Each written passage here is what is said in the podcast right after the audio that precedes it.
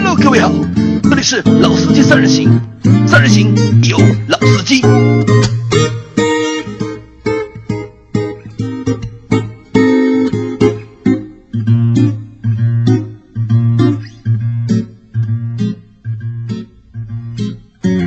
Hello，大家好，欢迎收听《老司机三人行》，我是周老师。大家好，我是杨磊。大家好，我是韩佳。啊，今天我们想聊一下关于发动机排量这件事情啊。发动机排量啊，因为我们有个小伙伴昨天拿到了新车，对吧？对，这里要恭喜啊老王啊，二点五对吧？自然吸气，那个阿特兹对吧？终于提车了啊。就是现在啊，好像二点五的排量啊已经算蛮大了啊，对对的，嗯，是吧？就是以前可能在中国那个市场上面车子的排量，因为那个时候基本上以自然吸气为主，其实大排量的车子看到还蛮多的，嗯对吧？三点零，对吧？包括那个再往上的三点六啊，对吧？通用以前有三点六的发动机，再往上有五点多的，对吧？五点七这些排量都有的，但是现在好像市场上这样排量的大排量的发动机越来越少，啊，越来越少啊。现在基本上都是往小排量嗯涡轮增压的这样的一个趋势去去走了，对吧？对吧？韩佳，你开过一些大排量的车子吧？啊，对的，啊，你跟大家讲一下，就是你这些驾驶的一些经历吧。呃，以前因为前前前一辆车就是一辆那个帕萨特的二点八 V 六的那辆，然后啊觉得 V6 其实在，呃合资车的这个区间里边，这辆车的排量其实应该算大的，因为它是六缸二点八的这样一个排量，应该算是比较大的。然后，呃，它是首先它是一个自然吸气的车，不是涡轮增压，然后在驾驶的感觉中，这样一个 V 六的发动机确实能在，呃，高速或者是一个平稳的高速当中，会给你一个比较比较好的一个驾乘感觉和一个和一个一个驾驶的信心吧。然后确实，因为它这款变速箱是比较老，是大众老的那款五 AT 的，对吧啊，五 AT 的那个，就是说它和因为变速箱的问题，可能它在那个低速上呃面低速的时候，可能就是说提速啊之类的，不是不是很就快低。扭不怎么给力，低扭对吧不怎么给力，然后但是你可以把它放到那个手动模式的话，你基本上控制在两档到三档的话，可以，啊、在三千转左右的这个时候，可以爆发出这个发动机非常强的一个动力。我觉得这个就是说一个，啊大排量发动机的一个优势吧。那周老师开过什么大排量的车吗？呃，我比较长时间驾驶过的，一个是当时开过那个二点五的那个 V 六的发动机的那个锐嗯志，啊，锐志啊对吧，因为就是其实我开的车以涡轮增压的车居多，哦，那辆车是银色的，对吧？对对对，那啊，辆车我开过一次。 啊，是吧？对，那个你时候我你开给过我单开来过的一嘛，次对，就是我感觉啊，就是就像韩家讲的，嗯第一，它 V 六发动机这种大排量的车 V 六发动机，嗯它的这个发动机的这种平顺性，对吧？就抖动，各方面确实控制的比较好。另外一个就是它的动力输出，确实在低扭方面，就自然吸气都有这种通对病啊嗯对。对不要说这个，哪怕你开老老款的那个 M 三，嗯对吧？四点零 V 八的，其实低扭输出也并不是特别好，所以有人去改机械增压什么的。嗯低扭输出是个问题，但是呢，它的转速达到了三千嗯转对以上的时候，这个时候它发动机的这种后劲啊，就是我们讲底蕴，对吧？嗯对发动机的底蕴是比较足的就。感觉源源不断的嗯可以对，出来源源不断。就打个比方讲，就是比如说我高速上，我现在开到一百码嗯了，对吧？然后很多高速可能限速一百二，这个时候你需要再去超车，超一些大车的时候，我们讲高速上超大车，嗯跟大车并行的时间越短，啊你越安全。也就是说，越短的时间超过去嗯越安全。那这个时候，一些大排量的发动机，它在这个时候再加速的这种能力啊，这种底蕴确实要比现在这种小排量的车嗯对更加来的，就是给人有信心。嗯那我这里有一个问题啊，就是我们在讨论就是大前面在讨论大排量嘛，那到底多大的排量才算是大排量？嗯这个好像我觉得在不同的年代，就是这对个数对字的还不一样，还我我觉得啊，就是以前对吧？比如说中国刚刚开始车子多起来的时候，就比如说那个时候桑塔纳、老三样对吧？那个时候基本上桑塔纳这种一点八、一点六的排量算比较小的排量，算小排量对啊。，但那个时候有一些进口车，比如像凯迪拉克，对吧？包括像那个皇冠，嗯，对吧？包括像一些其他的韩国的一些车子，基本上都在三点零左右，二点五、三点零以上。我们认为，在我概念里面，当时来看，二点五以上，甚至到三点零以上是比较大的排就量。算一个大排量。啊对，像韩家那个刚才讲到那个 V 六的二点八的帕萨特，因为这个排量比较奇葩啊，对的就是二点六、二点八的这个排量不太有的这种车子，六个缸分配，对吧？对，六个人啊怎么好像算下来不除不尽，对吧？对的 所以就是在我看来，就是三点零以上，二点五、三点零以上算是大排量了。算大排量了。对，因为我还开过一辆，就是就大家知道英菲尼迪有辆车叫 QX 五六嘛，那我开的它是日产的版本，叫途乐五点六的，排量绝对大了啊，五点六了，对吧？五点六啊，但因为那个车也重，加上自然吸气的低扭确实不足，那个车其实在城市里面开啊，就堵车什么的，其实起步加速给人感觉并不好的。但是到了高速上面以后啊，就是我们讲，我们也不讲超速，就一百二左右巡航的时候，这个时候这个车绝对是底蕴十足的。你想超车对吧？油门稍微带一点就上去了。那我们可以看到，就是在十年前，可能就是十年前左右的时候，就是那些大排量的车，都是一些相对来说高级的品牌或者是对高端的车型，对吧？可能你这个车的售价和你的排量是成正比的，对的，对吧？排量越大，然后车就可能会对越贵，看上去也更越对高级。基本上那个时候排量和价格是成正比的，对吧？就是刚才讲到了我们那个年代，但放到现在的话，什么是大排量？我觉得现在二点零已经算蛮大的排量了，啊，二点零啊，目前看你不算蛮大吧，我就是说中等偏上。因为现在基本上 A 级车、A 零级车的话越做都越是小了，对吧？对一点零，你 A 级车基本本上看不到两点零的排量，没有，几乎没有，对，几对乎嗯吧没有？。除了就是那个那个比亚迪和那个禁86售了呀啊，对吧？那对个国那内个禁是售了嗯两点零的，但其他那些就是小的 A 级车，好像是看不到就是两点零的排量的。对那像老所以王现在买的那辆阿2.5特兹啊大排量二点五，这个绝对我是觉得大排量算大排 量了。但可惜是四缸的，对吧？ 包括你像包括我们公司以前那台就是攀源的那台啊，呃 G 二菲五尼迪 G 二五 G 二五对吧对吧？嗯本来也对嗯是两点五的，然后 V 六的，然后现在改成那个 Q 了嘛，呃 Q 五零了嘛，对也换成了就是普通版本的也换成两点零。对，所以不同年代大排量定义肯定也是不一样的。现在的话，我认为二点零以上都算蛮大的排量了。那我有个问题啊，就是因为你们两位开过就是大排量的车，因为我没有开过嘛，因为我我的第一辆车是一辆 1.4T 的。我开都是小排量车，反而我现在的已对经我是的最上大啊，排量对了我是吧上户 是 1.4T，然后宝马是 1.6T，嗯，Smart 是 1.0T， 1.0T 啊现在是2.0，现在 Q50 是对 2.0T，就是我你的共没有性是都对带的 T 对我没有开过就是大排量的车，就是你们和我说那些什么线性的加速啊，对吧？就是很深厚的这种就是力量的这力种量积蓄啊，就是我这这个我是没有体验过。但我想问的就是，那你们现在现在两位，老周现在开的是 2.0T 二点零 T 的，然后韩江现在那辆1.8途安是 1.8T 八 T， 1.8T 对吧？那可能就是也换成了就是小排量，就是代替的，就相对来说就排量比以前小了嘛。那在开的过程当中和以前一样吧，感觉。我那我先来说说吧，就是说开的时候感觉是完全不一样。完全不一样。啊，对，因为就是说，感觉这辆 1.8T 的途安，因为它是330的，然后就是说在，呃，前段，就比如说起步那个阶段是非常猛的，因为就是说它虽然是 1.8T 的这样一个引擎，呃，但是它结合那个湿式的那个变速箱，我觉得。基本上是没有顿挫感，然后提速是非常猛，你油门在清清空的情况下就能前轮直接那个打滑打转，然后就觉得它在低速的时候确实是一个啊，比那个感觉确实要比那自然吸气的那个 V 六的引擎要好，但是就感觉你车速在一百一百二十左右，你再要提升的话，它纯粹是靠那个引擎的一个转速来去，基本上再去达到一个加速的目的。就是说，在这一段的高速的情况下，肯定是没有大排量嗯来的。呃但我来得们猛但你现在开车的话，因为开车也开的比较少嘛，嗯对吧？平时就是能够让你开到一百二十码的情况多不多？ 啊、不多，可能平均时速是多少？超过四十吧，四十分呃钟不一定超过，我 觉得。基本上现在我也很少开，基本上开的话，就算开的话，也很少能超过八十吧。超不过对吧？那可能就是从实际使用当嗯中来说，就是没有什么就是太大的一个变化，反而在就是低速情况下的那个动力的感受变好了还。啊低速度，所以我觉得就是说，呃，像这样一个变化，也就从这几年开始嗯嘛，然后就觉得这几年最大的变化就是城市里车越来越多，然后你也开不快，然后你反而用了大排量的车的话，你低速，比如说去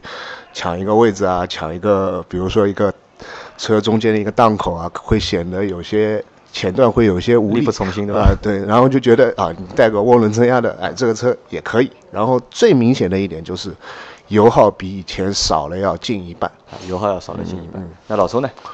啊，我觉得啊，这个就是现在涡轮增压的一个发展技术所带来的一个点。为什么现在的车子排量越来越小，嗯都带涡轮增压了？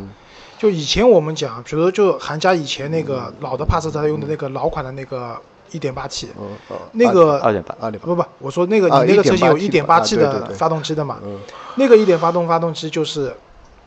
明显的涡轮迟滞严重，嗯对，对吧？涡轮迟滞严重，很突兀，动力介入很突兀。嗯，对，这个不是光这个问题，包括以前的萨博，对吧？萨博它那个涡轮迟滞非常厉害的，嗯但是人家营销做得好，说这就是运动感。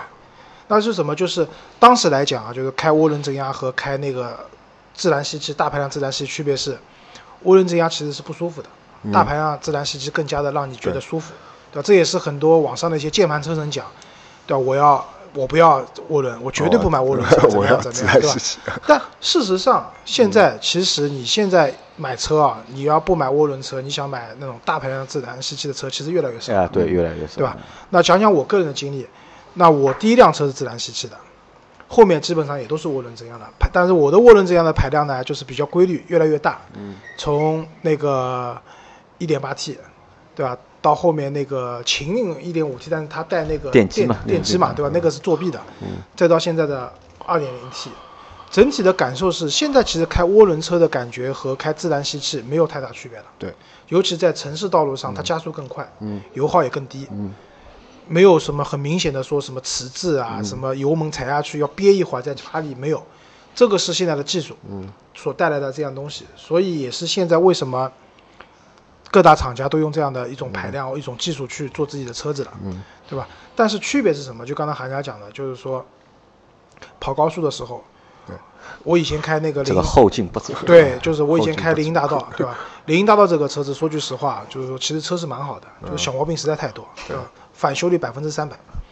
其实车是蛮好开的。别看它车大，后驱二点八的发动机，蛮好的这个车，其实高速上开起来很舒服的。因为车重嘛，因为对，很但稳是啊我现在这辆，包括我现在 C 两百啊，就是高速上面，其实速度超过一百以后，一百公里时速以后，你要再加速啊，这个时候你就需要对吧，油门深踩，然后降档，把转速拉起来，对吧，动辄四千转以上，嗯，对吧，提速也是 OK 的，但是感觉不从容，而且声音也很响，对发动机的声音、轰鸣声也很响，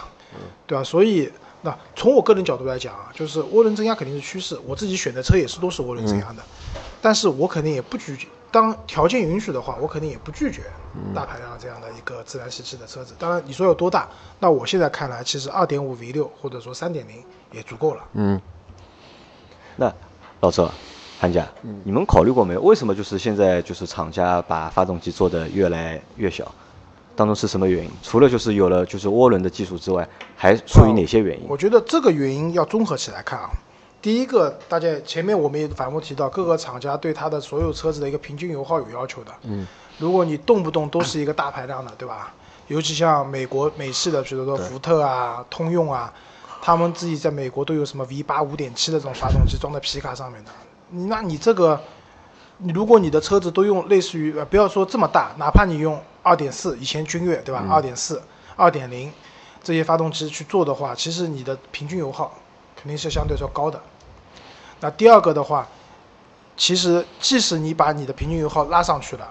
这些排量的，就是中等排量的这些自然吸气，也未必可以带给你很好的一个驾驶感受。再加上我觉得，就是造车的成本，其实那种排量大一点的这种发动机和系统，先别看涡轮增压好像加了一个涡轮，其实成本未必是高的。那综我在我来看呢、啊这是一个综合的因素。综合的因素，从油耗对吧？就是为了一方面是为了降降低，就是一个就是油耗，然后也是为了就出于就是降低一个制造的一个成本。对，然后还有一个很重要的就是我们每年都要买车船税嘛。嗯，对，那车船税的话，二点零像一点六啊、二点零啊这些车船税一年就几百块钱，但是像你排量大的，我记得我以前有个朋友是那个三点六的那个傲虎，斯巴鲁的傲虎，他一年车船税就得要四五千块钱。是的，就就是从消费者的角度来讲，开车的人的成本用涡轮增压其实也是下降的，不管是嗯油耗、你交的税费，包括你买车也是一样的。不同排量的车，它的国家征收的税费是不一样的对。还有一个很重要的就是保险，保险保险也有很大的区别。对，保险对排量也、也不一样。嗯啊。要那我求觉也得不还有样一个最重要的，还是可能就是技术的，就是更迭嘛，就是技对术的发展嘛，可嗯能就是小排量也能够做出就是大的马力，或者嗯是做出相对。大的马力，因为我们可以就是，如果大家如果有兴趣的话，可以去看一看什么，看一看就是十年前的车的，就是它的那个配置啊，看一嗯下它的那个发动机的排量和它的那个马力和它的那个扭矩和现在的车去比一比。其实我可以看到，就是现在的车就排量越做越小，反而就是这个马力啊和扭矩啊都差不多，其实越做越大了。就举个最简单的例子啊，就是我们讲宝马三二五老款的，对吧？嗯。三二五二点五直六发动机，它扭矩就是二百五十牛米，对的啊，对吧？功率我不记得嗯了，就扭矩是二百五十牛，我记得很清楚。但是现在你看宝马，就哪怕是一点六 T 的发动机，扭矩都可能不止这个数。啊，对，像你对吧那个像你那台发动机扭矩大概就有要300三百多多了， 300多对吧？牛米我的是三百五嘛，对，所以在这种情况下，那我觉得这个排量变小，这也是个趋势，对吧？这个也不不为我们就不，尤其不为那些键盘就是车神嗯所左右的这样一件事情。好，那我这里新的问题又来了，就是嗯其实我们前面说了很多，就是关于就是排量变小之后，其实还是蛮好的嘛，就有很多就是好处，对吧？但那为什么现在还是有很多人就是一直去吐槽这个排量越变越小啊？就我们可以看，每当有一款新的车，特别是那些就是豪华品牌或者是相对高级的车型出来的时候，换代出来的时候用了一个相对小排量的发动机，总有很多人在吐槽那我觉得这个一个是观念上，观念的问题就啊。尤其豪华品牌，比如说像宝马七系，对吧？七三零，对吧？这样的车子，七八十万、上百万的价格，但是它给你的一个四缸的发动嗯机，因为车子很大，啊那个引擎盖打开，其实它那个引擎舱 是很大的，但你打开发现，哦呦，引擎舱里面是空的，嗯就是感觉就是发动机很小的一个发动机放在里面，那人家会觉得不值，对吧？这这是一个问题，观念的问题。那第二个，从实际驾驶的角度来讲啊，就虽然现在很多豪华品牌，包括我们刚刚讲的宝马七系，对吧？包括奔驰，对吧？再包括像沃尔沃，沃尔沃现在全系没有随便什么车对都是二都是点嗯2.0最多就是叉 T 九零上面带一套混动系统，对的，对吧？再包括当年史上最贵的 2.0T 的发动机的那款车捷豹，对吧？XJL 当年对吧？XJL 当年要卖八九十万了，对吧？它也是 2.0T，对吧？虽然终端降价也很猛，对吧？那这些大的车子，第一它车重其实不轻的，对吧？这些车子可能都要两吨以上的重量，两吨以上的重量，加上你就是开车的人，像我这种胖子坐上去的话，车子蛮重的。在这样的情况下，这样的 2.0T 的发动机去带这个车子，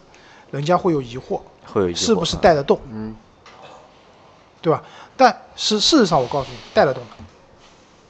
为什么这么讲？因为涡轮增压的发动机的它的特性是说，它的转速从一千多转开始以后，一直到可能三千到四千转之间，它都是一个峰值扭矩的输出的这样的一个平台。嗯，而不像自然吸气，自然吸气必须要到四千转，对甚至三千五百转、四千转甚至更高，它才达到了一个扭矩的输出的一个峰值。然后不在这个转速范围内的转速点的话，它的扭矩是往下掉的。对，对吧？嗯所以涡轮增压的特性，加上现在的这种科技，其实一台 2.0T 的发动机去带这些豪华车是肯定带得动的。带得动，因为我们以前有一个说法嘛，就是小马拉大车，对吧？看到一个就是车很大，然后它这个如果发动机只有两点零嗯或者是一点八，大家都会有疑惑，觉得它是一个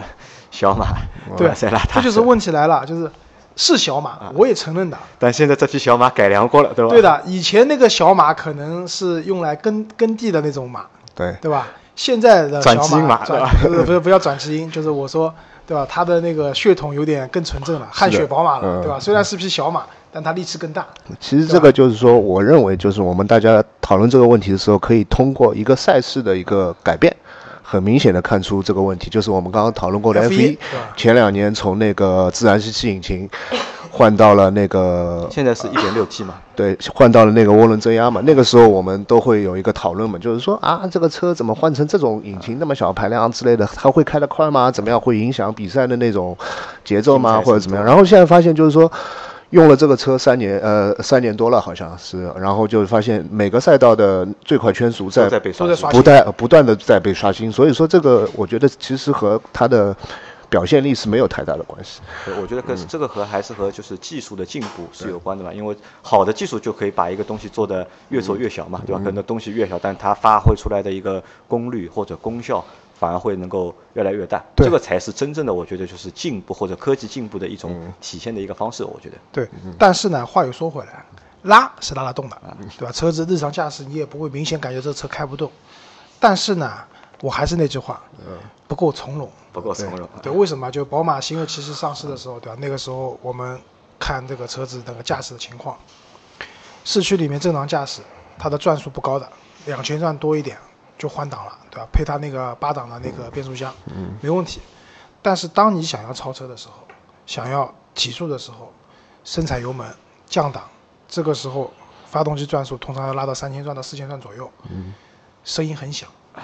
对吧？根本这种豪华车呢，别人就是讲很从容，对吧？就是就这个时候感觉就不够从容了，就是可能 有一种因为声嘶力竭这的个感就觉，对是吧？就是怎么讲，就是它是也算是一种行政级的驾座驾嘛，对吧？可能你后面坐着老板或者坐着重要的客人，但这个时候呢，你这个车就是在那边声嘶力竭的吼叫，给人的感觉不太好。说句实话，这也是一件蛮矛盾的事情，对吧？就是我以前一直认为一件事情，就是排量也好，动力也好，它是一种储备，你未必要经常去用，对。但是当你想要用到的时候，它可以很从容的释放，这是一些我们讲以前一些豪华车排量大，它带给你的一些这种不管是心理上的，或者说比较直观的这种感受。但是呢，现在呢这些车子排量变小了，涡轮增压，车子开没问题，但是呢，它也基本上把这个发动机的潜力或者说它的都马挖力已出来经压榨到压极榨致出来了了啊，对吧？你想让它再从容一点呢，就有点难了。那我最后问你们一个问题啊，就是我们现在开的车，我我和周老师两点零，然后韩家是一点八，嗯，对吧？那如果让我们去选择更小的排量，你们是否会接受？我不会，你不会接受，嗯，为什么呢？我觉得一点八对我来说已经是极限了。 一点八是极限，对嗯对吧？那你可以去试一下，就是本田那个一点五 T 的那个发动机，对吧？我觉得可能比你现在那个一点八还要好，我觉得。可以可以，到时候要去试一下。那周老师嗯呢？我觉得是这样，就是说排量这件事情呢，我不是特别的在乎，但是我在乎一点是说，我不愿意选择三缸的发动机。为什么？我开那个宝马二幺八一点五 T，是不是前驱这件事情我就不说了，抖得厉害，对吧？真的抖，就是三缸的发动机啊，就宝马做的三缸的发动机，它这种抖动，对吧？加上以前开杨老师那辆 smart 一点零 T 的三缸发动机这种抖动，我不太能接受。 但是呢，你说排量小，要看我就接下来买车的一个取向。如果说这辆车就是可能买给我老婆，对吧？买菜车，对吧？接送接送孩子的，那我觉得可能一点四 T 甚至一点二 T，对吧？这是明锐的瓦罐一点二 T，对吧？啊，不过一点二 T 是不是三缸的？我不懂。啊，不知道，没啊，没那研究过，没有研 究的 OK，那至少一点四 T 我是能接受的，我是能接受的。就是说，它不管就是城市里面通勤用嘛，它的动力也好，输出也好，其实没有太多问题的。而且给女同志开的话，其实够了，嗯，其实够了。但是如果是我自己买辆车啊，买辆车的话，那有几种可能，一种比如说是买那个像就是七座的 MPV 啊或者 SUV，那这种车我经常可能要满载的，买这个车就为了家里面人坐的舒服嘛，车又大，然后经常满载。那说句实话，2 0 T 也是我能接受的底线了，再低的话，我觉得可能带不动了。拉不动了，对吧可？ 能有点有点问题了啊，这是一个。另外一个就是说，那其实我选买车的想法很多，对吧？那很有可能接下来我想换辆什么性能车，对吧？换辆性能车。那现在大家知道，比如说像奔驰的 A 4 5对吧？刚上市的那个那个奥迪的那个 RS 3对就不一样。A 4 5是一款压榨到极限的 2.0T 的发动机，RS 3是用了奥迪的那款 2.5T 的发动机。对吧，但是他们的这种动力性能在各方面其实是表现差不多的。所以如果说买一辆性能车玩玩的话，那我当然希望是说越打越好。越大越嗯好，对吧？二点能选二点五 T 我就不选二点零 T 了，对吧？那还有一种情况就是说，我觉得啊现在的这种技术啊，就是我今天讲到一个比亚迪秦的问题，就是大家也看到了，啊就是最近好像各个国家都推出了说禁售燃油车的这个一个时间表，中国好像发改委也也在响应了。也也在商对讨吧之中，对吧？那其实排量做小一点，但是你有电机去辅助，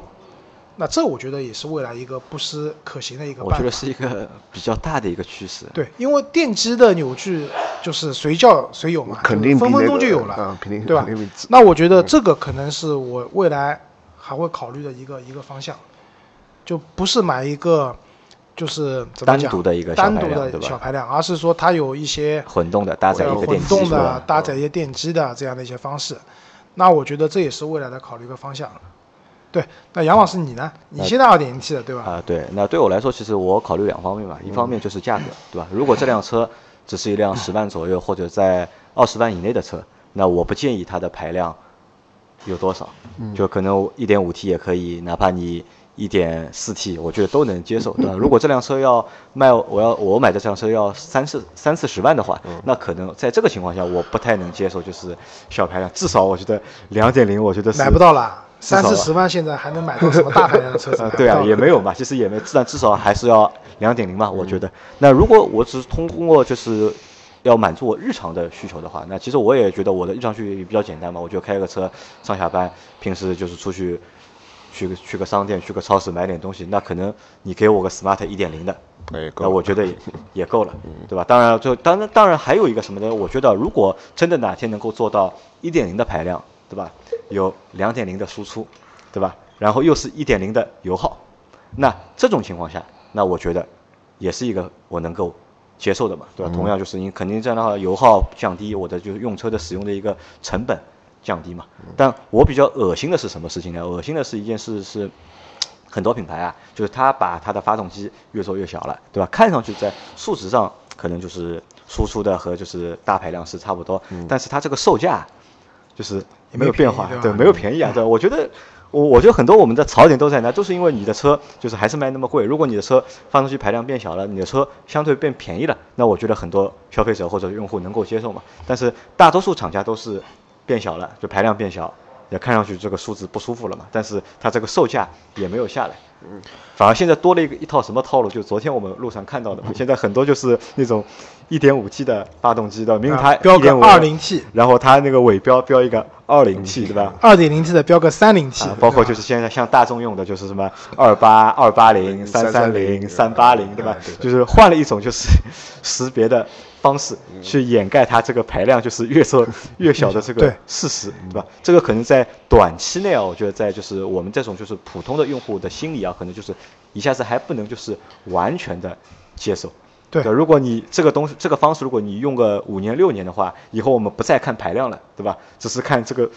数值是多少，是二八零还是三三零还是三五零？那可能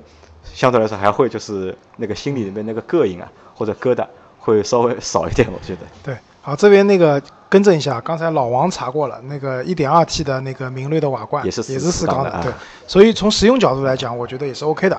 对，刚才杨老师讲了这一点，我要补充一下，还有就是一些豪华车，就现在说句实话，你想买到 V 六就六缸的发动机的车子，现在四五十万大概真的不太有了，嗯，对吧？一些小少少小众品牌可能还有，但是你说我已经如果说哪天我买到一百万的车子了。对吧？啊如果你还给我个四缸的，说句实话，啊刚才我也讲了，拉拉得懂，拉得懂，拉得懂但是呀但是我是不接受的呃，我们要买的那个七幺八是几缸的？也是四缸的，好像。啊。七幺八也也是 四缸的。啊啊七幺八的话，它入门版也是二点零 T 的了，对吧？所以那归根结底来讲，就是排量越来越小，这是趋势。而且因为科技的发展、动力技术的发展，其实这方面来讲是 OK 的。就那当然，如果说大家条件允许的情况下，其实买一辆排量稍大一点的车子，那其实你的驾驶感受也会有一些不一样，对吧？那就是看各自的选择了。啊，好的，好吧那，呃那这期节目就到这边了啊，谢谢大家。嗯哎大家再见，啊大家拜拜再见，再见。